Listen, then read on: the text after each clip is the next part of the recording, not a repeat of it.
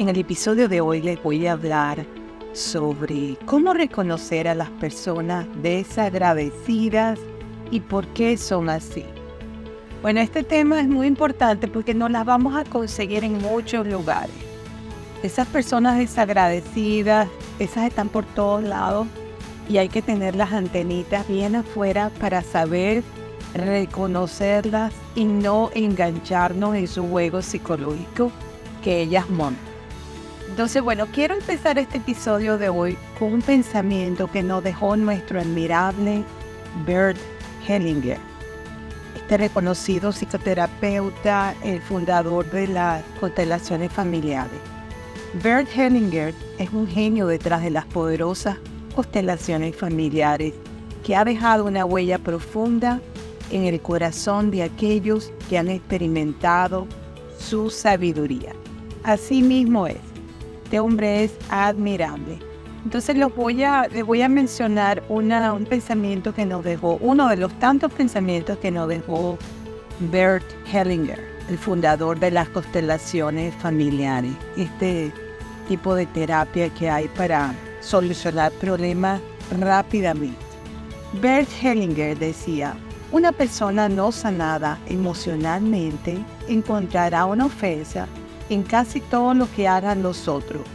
Una persona sana entiende que las acciones de los demás no tienen nada que ver con ella. ¿Quién lo dijo? Bert Hellinger. Asimismo es, cuando nos encontramos con estas personas desagradecidas que no aprecian en nada lo que hacemos por ellas, eh, no nos enganchemos porque son ellas las que están mal. Son ellas las que tienen traumas, son ellas las que están pasando por situaciones y no nos podemos enganchar. Hay que saber distinguir. Yo estoy bien y esta persona tiene conflicto, tiene problemas no resuelto.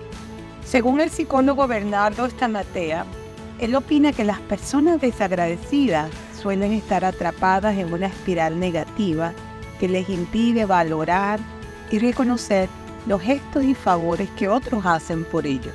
Desde una perspectiva emocional, él considera que estas personas pueden estar llenas de resentimiento y amargura, lo que las lleva a enfocarse únicamente en lo que les falta o en lo que consideran injusto, sin apreciar lo que sí tienen y lo que se les ofrece desinteresadamente. Para Tamatea, las personas malagradecidas pueden haber experimentado situaciones dolorosas o traumáticas en su pasado, lo que puede haberles llevado a desarrollar una actitud defensiva y cerrada también hacia los demás. En muchas ocasiones estas personas pueden haber sentido que han sido ignoradas o despreciadas, lo que ha generado en ellas un sentimiento de desconfianza hacia quienes les rodean. Es importante señalar que la falta de gratitud puede ser una manifestación de un profundo malestar emocional y una baja autoestima. Algunas personas malagradecidas pueden tener dificultades para expresar sus emociones de forma saludable, lo que les lleva a rechazar cualquier muestra de afecto o ayuda por temor a mostrarse vulnerable.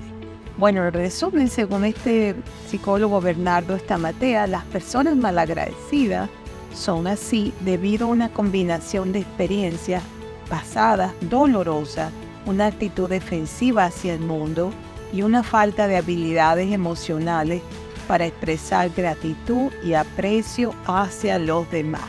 Su enfoque negativo les impide disfrutar de las relaciones interpersonales plenas y satisfactorias y les dificulta ver la generosidad y el amor que les rodea. Bueno, sobre este tema es muy importante, primero saber reconocer estas personas que son malagradecidas, desagradecidas, como las llamen, están por todos lados y tenemos que tener mucho cuidado si nosotros nos estamos enganchando continuamente con este tipo de personas. Si continuamente nos estamos enganchando en situaciones donde estamos ayudando a gente o o le hacemos un regalo o esto o lo otro y esa persona pues, ni siquiera nos aprecia nada de lo que hacemos. Si vemos muchas de estas situaciones en nuestra vida es porque nosotros tenemos un problema también.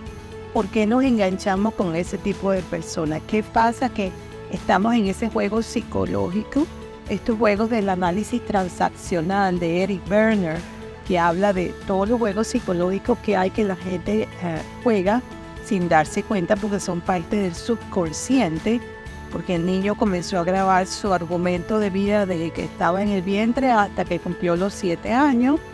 Ahí ya lo grabó en su subconsciente, en la juventud lo, lo sigue perfeccionando, en la adultez lo, en la adultez lo termina y lo ejecuta. Y ya, eso es.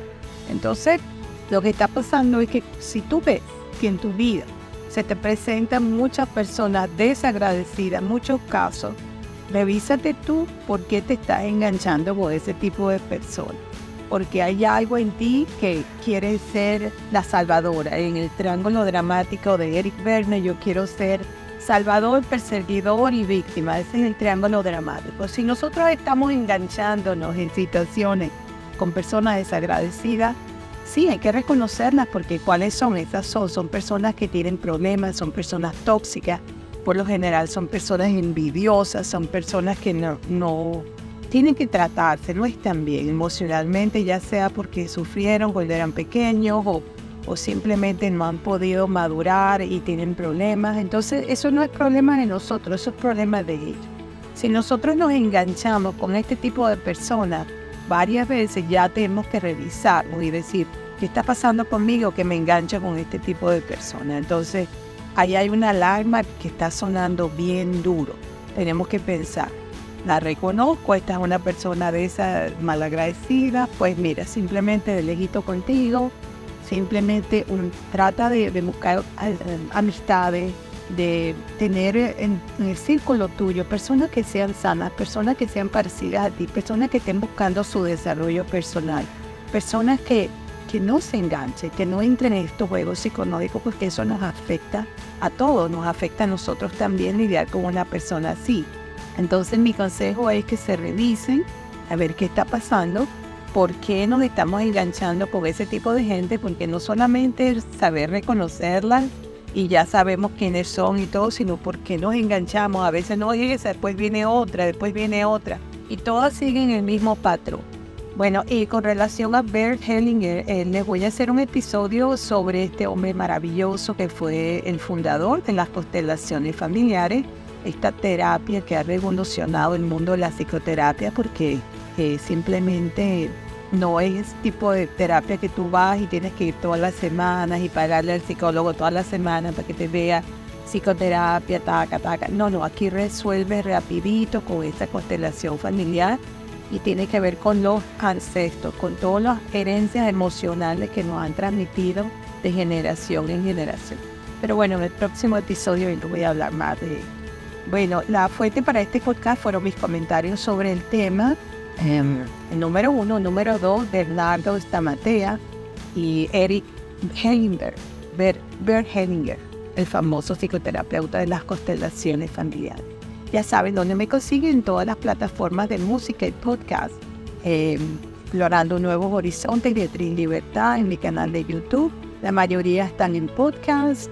Eh, me consiguen en los buscadores de internet. Eh, estoy en audible.com, plataforma de libro.